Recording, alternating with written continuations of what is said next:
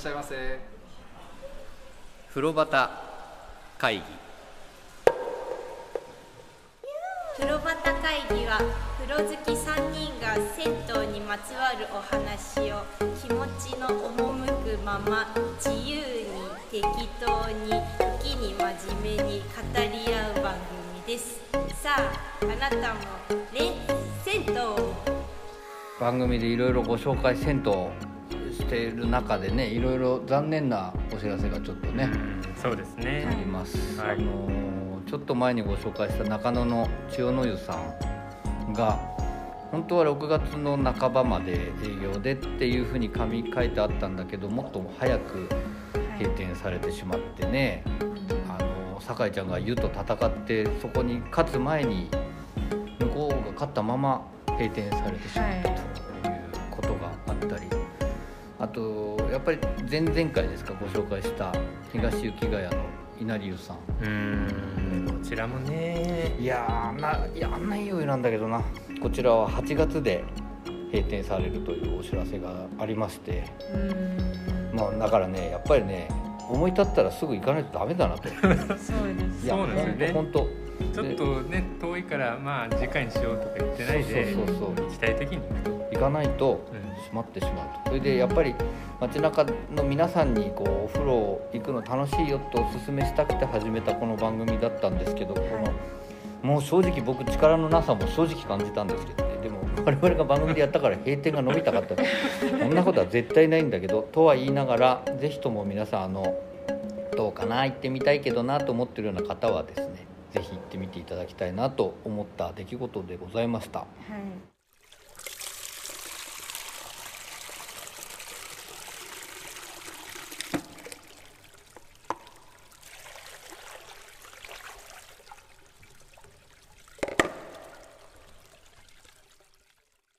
はい。風呂端会議第20回。20回ですよ。すごい。おめでとうございます、ね続きましたね。20回。20回びっくりしちゃうんだよな。なんか よく本当に次から次へとと思うんですが、あの今回もいろんなお風呂のいろんなお話をしていきたいと思うんですが、えーたくさんお話ししてまいります。今日はこちらから参りましょう。はい。津山です。酒井と。そして大山でございます。よろしくお願いいたします。よろしくお願いします。でね前回第10回の時にゲストの飼い主さん来ていただいたんですが、せっかく20回だから前回はね風呂素人。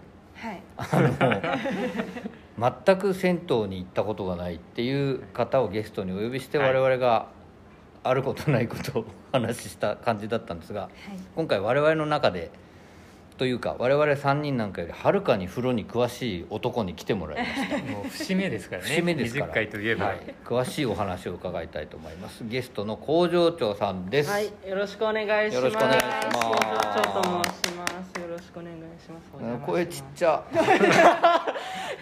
大丈夫？もうちょっと声出して大丈夫ですよ、すいません。大変緊張しており緊張してる。いや緊張する必要もないです。全くないです。あのーなんで工場長さんが来てるかっていう話とかね。それはもうまず最初に。そうですね。しないと意味わかんないですよね。節目のゲストって言ってる節目のゲストなのにやたら声がちっちゃい緊張してるだけの なぜか男が来てるっていう。でもえーっとね話すと長いんですけどあのですね僕がやっぱりお風呂に行くとそれをしょっちゅうツイートしてるわけですよ、はい。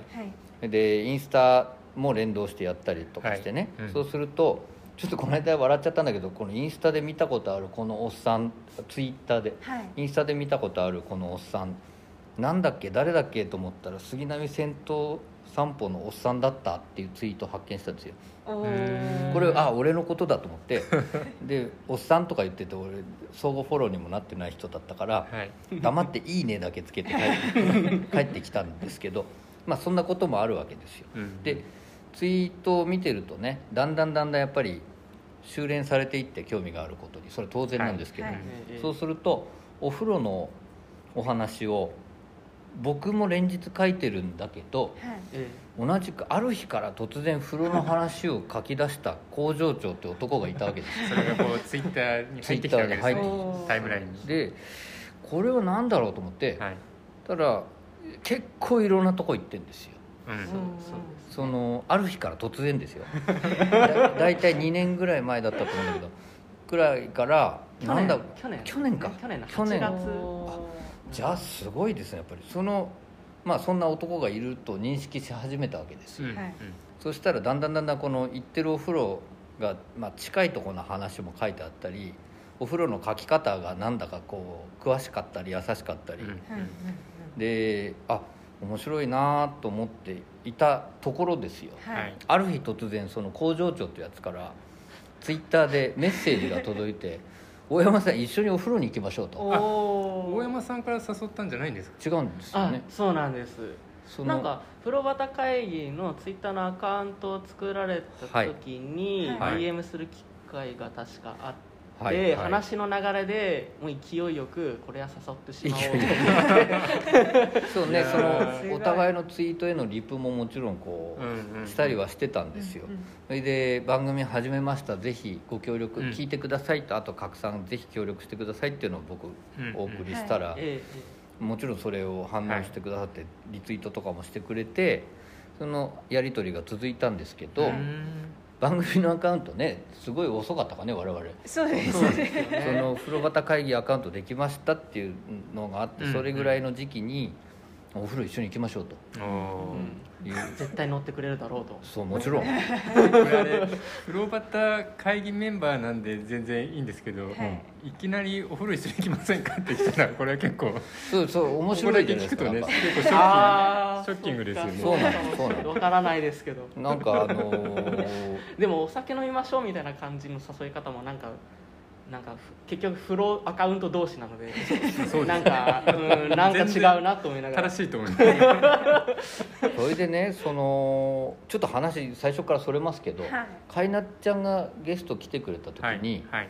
よく津山さんがよはい。くそんな19歳の女子大生を風呂に誘いましたねみたはいいな、はい。で僕それ昔からやってんですよみたいな話をしてたじゃないですか、はい。であの後考えたんだけど風呂部ってねよく言ってるその、はい女の子もいる我々のなんか仲間たちなんですけど、はい。その今部長になってる女の子っていうのもはい。今考えたら二十歳の女子大生だったんだよね。でその子は僕が行きつけのカフェの店員さんだったんですよ、へそれでその行きつけのカフェの店員の女の子と話をしてたら銭湯が好きだと、それでじゃあ銭湯一緒に行こうよっていう話になって一緒に行ったのが風呂部の始まりなんですよね、でその時にじゃあやっぱり非常に見込みのあるうん。銭湯女子がいるぞと。うん。でそこで紹介したのが酒井ちゃんだったんですよ。うんはい。初対面でいきなり裸だったじそうですね。ね。会ってから10分後ぐらいにはもう一裸で緒にお風呂に入って。ゃん話してたと、はい。だそれも思い出してはい。あじゃあ工場長さんからのお誘いを受けたっておかしくはないぞと。まあそうですね。それは確かにそうでしょ。だって別に女子大生を僕が誘うよりも まだナチュラルじゃないですか。その銭湯のツイートをしてる者同士がはい。そうです。会うと言ってね会う時になんだか知らないけど会う場所がさ全然関係ない場所だったらちょっとおかしいけどさね。港見に行きましょうとか。それが銭湯に行きましょうって話だったので、うんうんうんそれ一緒に行きましょうってことにしたわけですよ、ははいいでどこに行こうかなんて話をまた楽しくてね、それがね。あら。僕は明神湯って行ったことないんですけど明神湯さんにしませんかみたいなお誘いが来たんですけど、はい。はいいや明神湯さんは混んでるから、うんうんそのこことこことここどうですか、うんうん。とかってあげたわけですよ。はい。でその中に実は稲荷湯さんも入ってたんですよね。そうですね。あの時は稲荷湯さん行かなかったんですけど。ですね。うんで一緒に行ったのが調布弁天湯おーその駅前ですぐ分かりやすいから、出てすぐそこでね。うん。その合流もしやすいだろうと思って、はい。じゃあそこになったわけですよ、はい。はい。じゃあその駅に約束の時間に僕電車乗って行ったわけですよ、うん。池上線にね、そしたらもう駅着いてちょっと早く着いたかなと思ったら「到着しました!」っていうメッセージがもう来たわけです、はい。あしまった待たせちゃったと思ってはい。急いで行ったわけですよ。でどんなどんな男が来ると思いました？そういえば。工場長さんは。えあの大山さん顔写真ツイッターにそうか。そうかあるから僕はもうイメージはい通りだし、違わなかったですね。うん。でラジオでも話し声とか話し方とか聞いていたから、うんうんうん人柄とかのイメージはもうバッチシあって人柄作ってんですよ これ。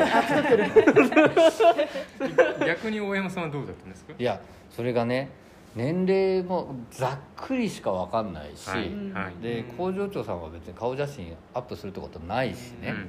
だからどんなのがいるか分かんないんですよ。で相当年配かもしれないし若いかもしれないそうし。ですでねそこでむちゃくちゃ神経質そうなやつがいてもはい。嫌だなと思うし、逆に神経質じゃなさすぎても嫌じゃないですか。はい。なんかで裸でもう待ってるみたいな。風やおーでたら行ったらいないんですよでも、はいうんはい。あれおかしいなと思ったら遠くから走ってきて。うん「ごめんなさい。お待たせしました」って走ってきてむちゃくちゃもう声聞くだけで性格良さそうだったのが この工場長さんだった。いやいい出会いでしたね。そうなんですよ。よなんか中華屋かなんかあそう待ってる時に隣に中華屋さんがあってはい。はい。ちょっとジロジロ見てたら多分通り過ぎてねな行き違いになっちゃって。で確かに面白いのやっぱいきなり会ってすぐさはいお金払って脱衣所行って服脱いだんだよね 君たちもね。そうですね。いや面白いなと思いました。あの初対面の人とその日のうちに裸になるっていう。銭湯って面白いねって改めて思ったんですけどね、それでまあそこで一緒に行った調布弁天湯さんで、ええ。で彼はどんな風に入るんだろうと思うとね、はい。全部試すわけで僕はなんか、ね。サウナがあってもサウナ入らないとか、はい。入る時もあるとかっていう感じなんだけど、サウナがあるって気が付いたら「あサウナ料金ちょっと払ってきます」って言ってサウナも入れるように、なるもう全部隅まできっちりでもサウナ入るのは結構たまになんですねそれでも。あそうなんだ。です。あの時は100円って文字が見えああ安いしね。なるほどなるほど。これはいいやたあこれはいいやって中見た感じも雰囲気が良さそうだったので、はいはいはい。あこれはちょっと入っていこうかなって。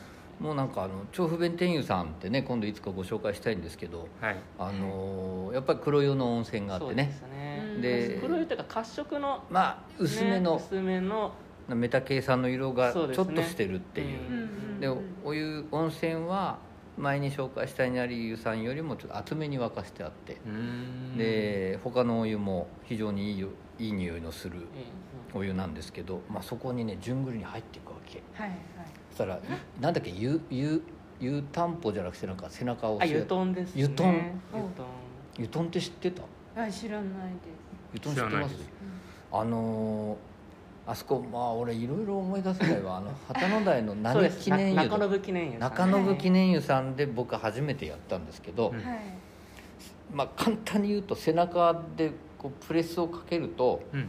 そのその反動より強いぐらいのはい。勢いで背中を叩いてくれるのが浴槽についてるの。へ浴槽の中に丸い玉が4つぐら壁にこうついていてそれがどんどんどんどんどんどんとこう背中を叩いてくれるやったことない。マッサージみたいな。マッサージそうであすそうですすか湯の中のマッサージ俺そんなのすっかり忘れててその記念湯中延記念湯さんに行った時に会ったこととかも。そしたら「湯団があるからやってみようと思ってたんです」なんてもう早速その湯団のところにあ 行くわけですよ。もうそれがしたくてしたくて。そしたらなんかここのはちょっと弱いなーなんつって。すごいなって思ったんですよ、はいだから、はいあこういう姿勢を忘れてはいけないといやこれはなかなかの逸材じゃないですいかやいや逸材逸材。なんとなく今の話だけでもう、あの感覚派の酒井ちゃんと、はい。理論派の工場長さんってで俺は？俺？大山さんマスター。マスター。マスター。マスターマスターですなんかこうね駒が揃ってきたかもう一人エースがいますからね我々の隠し玉。このうちなんか戦闘アベンジャーズみたいな。んかそういう映画とか作りたいね。いいですね。いいよね。でなんかねそういうのがあったんですよ。だから面白いなと思って、そしたらあの調布弁天湯さんもう一つね特徴的なのが温泉のシャワーがなはいあるんですよ、はい。普通のお水じゃなくて源泉から、まあう、ん。浴槽に入れるようなお湯をはい。シャワーからも出すと、うんそれが浴びられますよっていうのがあってそこ確か気持ちよくて、はい。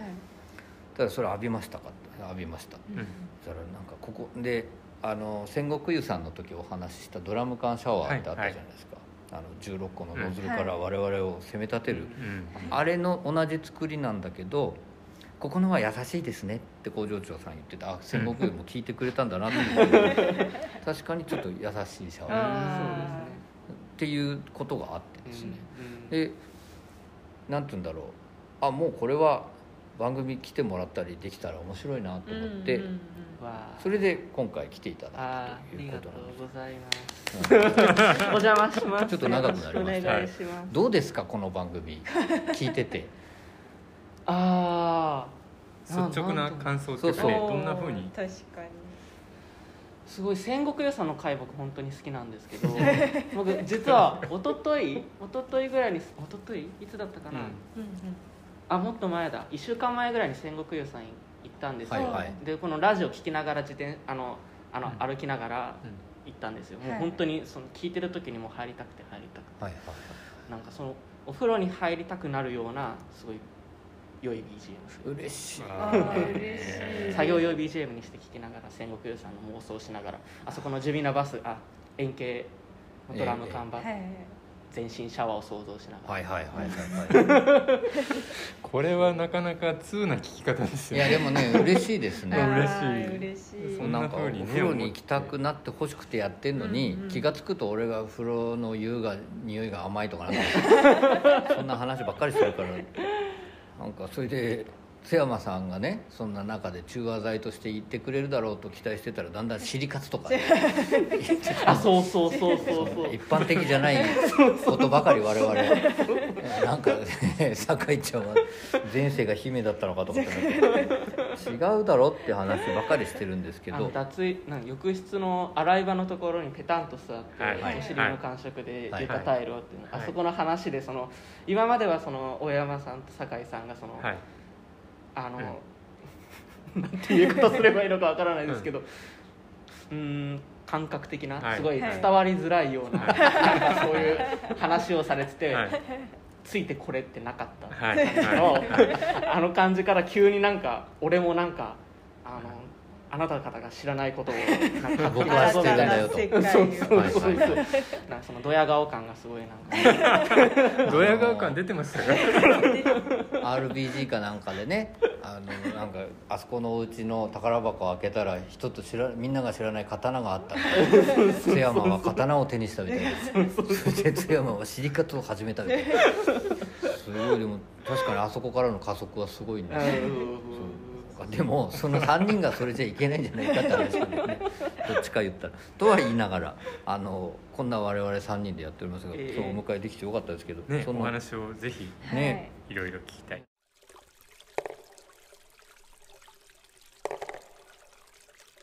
風呂旗会議。違うね。もう一回やっていい。ごめんなさいごめんなさい。お風呂なんでそんな急に行くようになったんですか？ああそうですね。うんちょっとうん。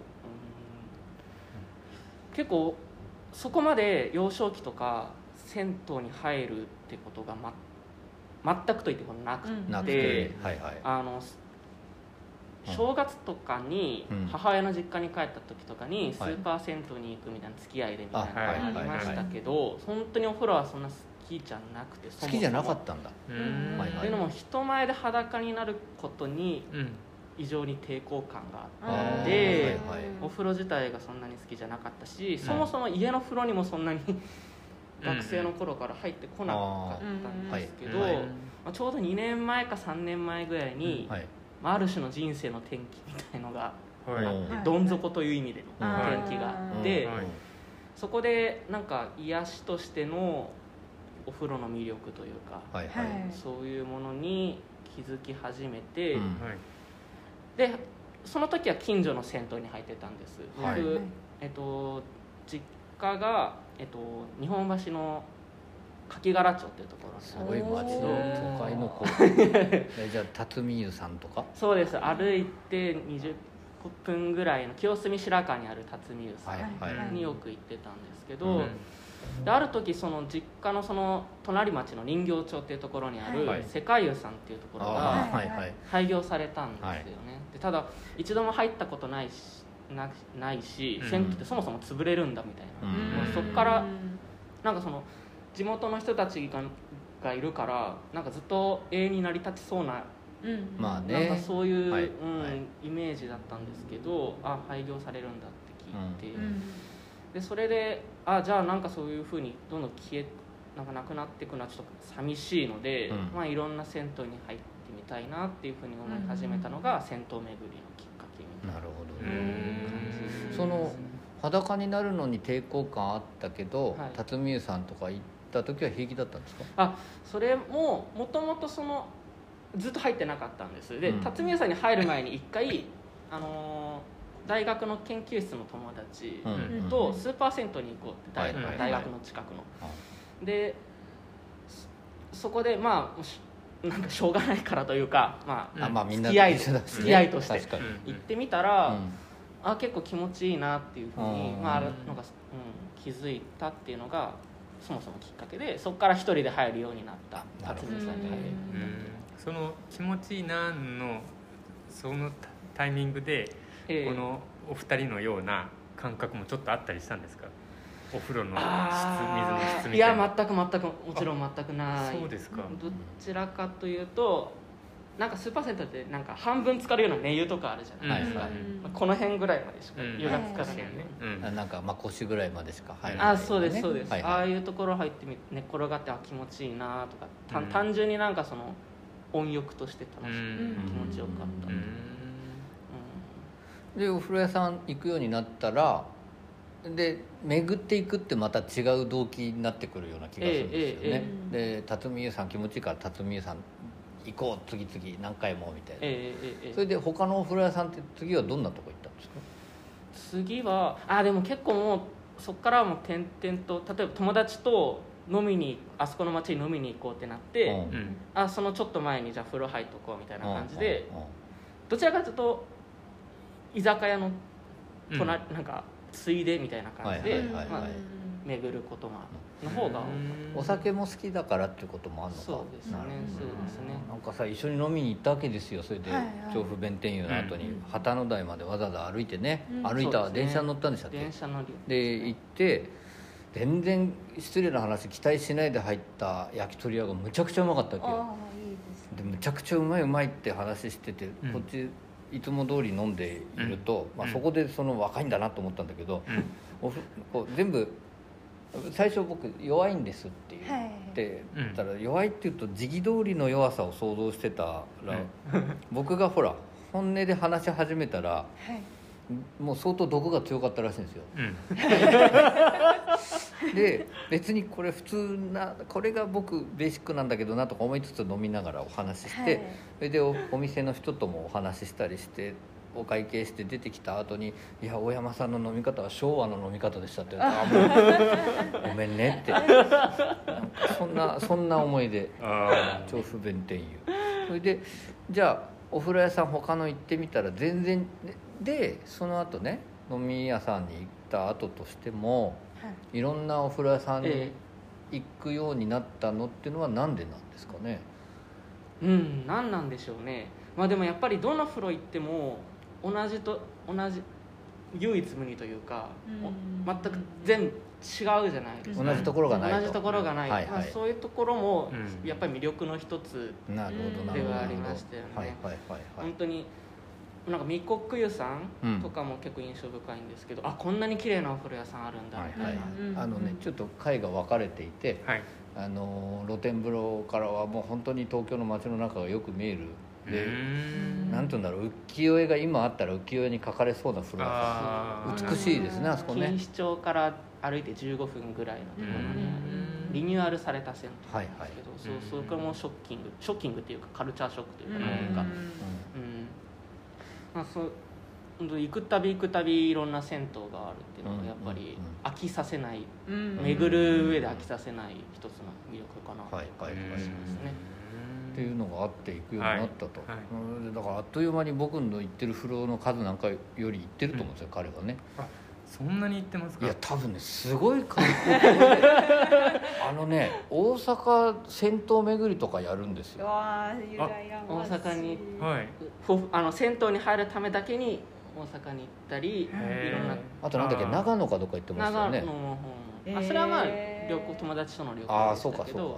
絶対に銭湯を絡めるんですあー。僕のうんエゴで松本とかねいいお風呂屋さんいっぱいあるし。そうみたいです。松本は実は行ったことないあそうですか。松本周辺は本当にお風呂屋さんいっぱいあります。ねね。温泉銭湯が。ええそれでなんか宇都宮に行ってその諦め感の高いところに行ったツイートとかもちゃんとしてるわけですよ、でまあ、それは確かにすごく行ってみたいけど行ってみたくないお風呂屋さんだったりとかっていうのも全部やってそれをアップしているのがこの工場長さんいやー今日の会話期待できますね。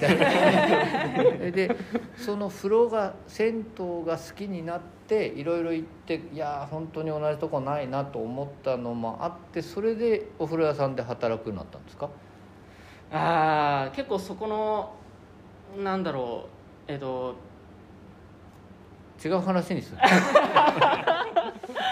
まあでもそのもともとあの大学院院生だったんですね。その,、うんあのお風呂巡りしてる時とかっていうのは、でそのままあの研究職になりつきたいっていうのはもう子供の頃からのあれだったんですね。うんだからそのままその道に進むつもりだったんですけど、はい。い、ろいろと人間関係とか、うまあねいろんなことがあって。そういろんなことがありまして、い辞めたんですよね、うんあのうん。一回。はい。はい辞めたんです、でああでもこれわし空っぽになったなみたいなうん。うん。うん感じの中で、まあえっと、あそういえば風呂が好きだなと思はいって、うんやっぱりでも自分が好きなことをでなんかその時間を使いたいなその仕事っていう意味で時間を使いたいなっていうのがあったので、僕ら仕事っていう意味で時間を使いたいとかって俺 この年齢で言ったことない。その趣味としてというよりはその、はい。なんかその、うん。うん。すいません。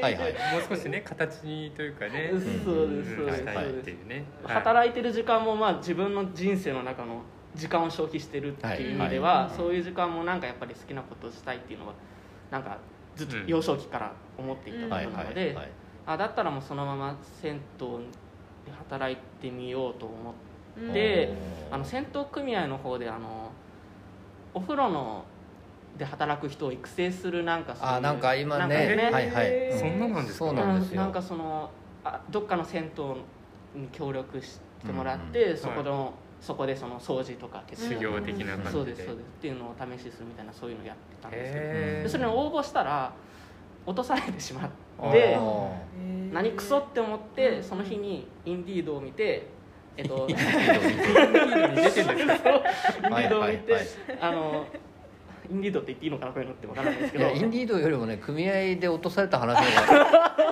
まあ全部言っちゃってるからいいんじゃないかっていう、うん。それで調べてああるじゃんって思って、はいある行ったことあるしすごく綺麗な銭湯だったので、うん。なんかね一番いいところでねちょっとお客さんがいらっしゃいましたんで もう一回話しますが。まああの聞いてる方のために一回ちょっと説明を入れようかと思うんですけどその銭湯で働きたい人そのいろんなことやってみたい。今お風呂屋さんに興味を持ってる人もあるから組合としてはそのなんて言うんでしょう後継ぎ問題もあるからねお風呂屋さんって、うんそこで働いてくれる人を探すっていううん。組合と風呂屋さんが組んでやってるものがあって、でそこに応募してみたと、うんうん。そしたら、えー残念ながら採用されなかったからっていうところまで話しましたででインディードを見たと。そうです。その次の日にそうそう。あのメールがあの落選のメールが来てでその次、まあ、そのタイミングでもインディード調べて、はい。あ銭湯の名前があって、はい。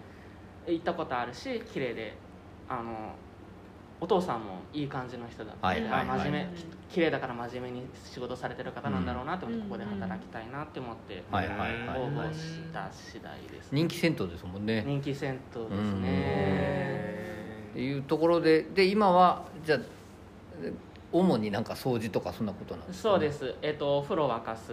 うん。要は営業前のお風呂沸かすのと、うん。あとはフロント業務と、うん。あとはえ閉店後の閉店掃除、うん。全部やらせてもらっています、うん。我々がだからうだあだ言ってることをはい。やってるわけですよね。そうですそうですね。ね。いやうん。この立ち位置っていうのは初めてです僕はこのお話こういうそっち側うん。そのお風呂屋さん側のお話を聞くっていうのは。ああなるほどなるほどなるうん。ほどあじゃあこれからゲストは毎回風呂屋さんの親父さんで。あ酒井ちゃんが誘えばみんな来てくれる小岩とかさ阿佐ヶ谷とかさなんかそうかそうか。まあでもね詳しい話っていうの、あんまり詳しすぎてもいけないんだろうけどちょっと聞いてはいきたいですよね。そうでですね。俺みたいな客が迷惑かとかどんな客がいい客かみたいな そういう話は聞いてみたいです。そういう話はねね。聞きたい、ううん。んでお風呂屋さんでいい人だいい客だなって思う人ってどんなお客さんなんですかね？ああやっぱりでもフロント業務してってそういうのは一番思うんですけど、挨拶とか小銭の渡し方お札の渡し方とか、サウナ入る入らないを事前に言ってくれる人とか、なんか、うん、そういうちょっとした所作で人柄って出るじゃないですか、うんあでこの人は絶対丁寧でいいお客さんなんだろうなみたいな。ああんまり浴室の中を見回りすることは僕はしないので、はい。はい。別のご主人とかがやっているのでうん。あれなんですけど、まあ、そういうところでぶっきぶらぶっきらぼうな人とかいらっしゃるので、はいはいはいはい。怖って。うん。うんまあじゃあそれはどこでも一緒か。でもね。確かにまあそうですね。客商売であれば事ね人間としてっていうことですね。そうそうですねじゃあ洗い場の使い方とかなんとかっていうのはまあこれからもしかしたら見ていくわけですねきっとね。そうですね。なるほどね。あの洗い場から釜の方の扉開けて入ってくるやつとかいませんか？ガラガラっと。実はうちは作りはつながってないんですよあ浴室となるほどなるほど。そうなんです。裏ぐあの脱衣所につながってるんですね。あ。脱衣所のはいまあはいはいはい。そこからは普段は入らない。外から勝手口というかうん外から入ってうんって、はいはいはいはい。あの釜場に行きあます。なるほどね。うんでね実は今日紹介しようと思ってるお風呂屋さんがね、はいあの浴室と釜場の人の行き来をよく見るお風呂屋さんなもんで。それでそこに。ちょっとつなげてみようかなと思ったんですけどね、今日工場長さんに参加してもらったままお風呂屋さん紹介行きたいんですけど。大丈夫ですかね？OK です。そんなことで。お願いいたします。でももうちょっと聞きたいことないですか？お二人工場長さんに。お湯を沸かしてるんですか？あそうです。おー。あ言ってくまあ、ださい。ただ、まあ、うちは結構その 新しいというか、はい。あの設備も釜場の設備も新しい方なので、ボイラーのスイッチ入れるだけで基本的にはあの湯が沸いて、うん。あとはそれを浴槽の中に入れるあ入れる。はい。そこまで大変な作業ではない。じゃあ温度の管理とかもそれ全自動ですね。あの数字入れるとその目標値にしどんどん上げていくうん。自動的に上げてくれる。で目標値までいったら止まるっていう形にへえなのでか全部機械がやってくれるっていう形になります。ね昔のお風呂屋さんの釜場にあったようなすっごいグラグラ沸いてるお湯とえ冷たいものを混ぜて出すとかってそういうシステムでもないんです。ね沸かしてその温度のものが出るっていそうですあーなるほどなるほどなるほど。確かにでもそうなっていかないとそうですよね。それ大変だよな、それってボイラーで沸かす設定温度が40度だとして入浴した時の温度も40度になそこの感覚とのズレってあるんですか？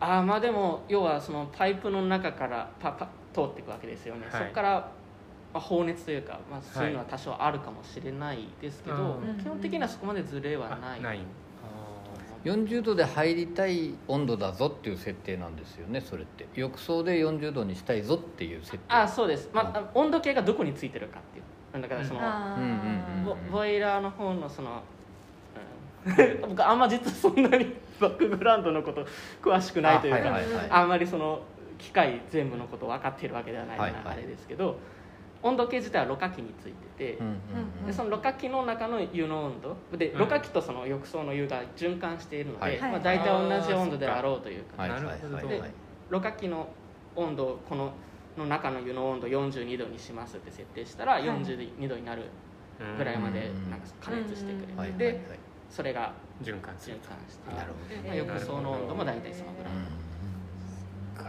もうちょっとね根掘り葉掘りいろいろ 聞きたいところはありますけど。で 僕みたいな1回な その1ヶ月あの1年ぐらいしかやってない人に聞くよりもお風呂屋さんに聞いた方が。聞くとまたね違う感情も混ざってくるからね。まあまあまあでも今日ねそのテーマにえー考えているお風呂屋さん紹介したいお風呂屋さんっていうのがですね、はい。あの石川湯さんといううん。これは、えー東北沢はい。にあるお風呂屋さんなんですがそこは比較的新しくもう改装されたであろうところなんですが少し前まで実は薪で沸かしてたんですよ。うんうんでその建物の横にね薪が積んであってはい。はい。でどうやら最近窯を変えた。最近ってちょっと前に窯を変えたのかなっていうところでそこはきっとだからこれまではうん。缶でねはいはい缶というかその熟練のね。熱湯とうんぬるい水との混ぜ方で温度設定とかってやってたものがうまあ今は今聞いたような感じの設定になってるのかもなとは思うんですけどんうんそこのお話をちょっとだけしていきたいです、はい。ちょっとじゃないと思うんだけど、あのこれ行ったことありますか津山さんこの間行きました。もうこれに合わせて。はあこれえそれまでは行ったことなかった なかったです。あえーなるほどなるほどえ酒井ちゃんは？私も行ったことあります。そうだよね、はい、割とあの銭湯をこう巡るようになってから初期の頃にああ戦国湯さんと同じく、そうです。はいはいはいはい工場長さんは？もあります。今年のあじゃあ去年のクリスマスぐらいの時にすごいはっきり覚えてるあそれもその入り口にゆっぽくんのはいはい。人形置いてあるじゃないですか、はいはい。あそこね季節ごとにそう。ねでそれがクリスマスの仕様だったことを帽子かぶったりしてなんかそのはいはい。それが極めて印象的だったのでうん。おそらくその時期だったんだろうなるほどなるほうん。ど12月に間違いなく行ってると。そうですね、うんなるほどなるそうですね。ほど。あのゆっぽくんがねはい。入り口に飾ってあるんですよ、うんうんそれで犬大きな犬の置物とゆっぽくんが並んでね え必ず。で5月だったらもう兜かぶってたりとか。うーん。3月だったら真ん中におひな様がいたりとか。うん。そんなんでやってそんなんでやってるというか そういうところなんですけど、はい。これあの下北沢からも近いんでね、はい。あの行きやすいところなんですけど、この話を。でこれ旗から外から見るとねとっても入り口もちっちゃくてううん。んあの風呂屋です風呂屋ですっていう感じの主張はないところなんですよね、うん。そうですね。で東北沢の駅の方から見ると坂を降りてこう下っていくと、実はまたここも大山理論のお風呂屋さんで、はい。はい。あの新願寺川っていううん。川が昔あった、そこの暗渠に向かって坂になってるというか、はい。谷が新願寺川の谷が相当深いんです実は。あんな場所にあって、うんで下北沢の方へ向かってその流れている流れ沿いにあったのがうん。このお風呂屋さん、ううんん。で今はいわゆるビル銭湯でうん。はい。で先代今のご主人のお父さんがあのマンション上にマンション。でうん。1階にお風呂っていう形で建てられたっていうところなんですけどね、これ創業がびっくりしたんですけど昭和2年ですってあらうん長いですすねごいと思うね。1927年。そうですね。90何年経ってますね。そうなんですよね。戦前ですよね。戦前もちろん戦前でございまして。もうその頃はなんかあれだって下北沢の駅まで丘の上から全部見えたんで、うん。であと周りは畑小えー川が流れみたいな考えられるとこだったみたいなんですけどね、うん。で今はそういうわけでビル銭湯で。はい。で1階玄関もこじんまりしてね、はいはい。入り口でえ下駄箱の札を取ったらそのカウンターでうんはい。渡すとロッカーの番号の、鍵を渡してくれる、はいはい。はい。それに引き換えで行くっていう、で僕大概でかい荷物で行くからおお父さんもお母さんも大きい方のロッカーを使わせてくれる。あ 僕もそうでした今回。そうでしたやっぱりリュックでリュック背負ってるとね。あそうなんですよ。見てくれてるなとそういうのちゃんと見てくれてるなと思ってでまあそんなに大きくない脱衣所でね。そうだこのペースで行くとダメだ。工場長さんのトークタイミングをもっと作んない。いとやいや大丈夫です大丈夫です。行った時混んでました？石川屋さんって。行った時は盛況でしたね。ああやっぱりね、うん何時ぐらいだか覚ええってとます、確か56時。ああえっとそのクリスマスの時に行ったのは夜8時か9時ぐらいでその時も混んでてうん2回目5時6時ぐらいに行った時も混んでましたあねそうかそうか、うん。なんかねあのー11時45分っていう時間なんですよ閉店時間が、で11時ぐらいからもまた混み始める、うん。その、うん。大変地域密着型というか、で若いお客さんがね場所柄そうですね。多いカップルで来ててなんかこう仲良さそうにしてるのいるんだよね。いいじゃないですか。いやその通り。です工場さん結構はっきりスパッと一生別れんじゃねえんだからって思わない？このカウンターでさあ男湯と女湯に別れるだけですよあそこでそんなになってるんですかね俺あもれみたいおじいちゃんも俺も君らの別れを待ってんだよ。その札を持ってロッカーの鍵もらいたいのにいつまでも「じゃあねなんとかでなんとかなんとか忘れちゃったよ、まあ、持っていくよ」とかって言って。でもお父さんがだお父さんねカウンターの中のお父さんの方がしびれを切らして「ちょっと避けて」とかとかいうまあでも若い子たちがね非常に多くてとってもいいなって。カップル渋滞ができてたね。カップル渋滞ねあの東方湯以来でしたね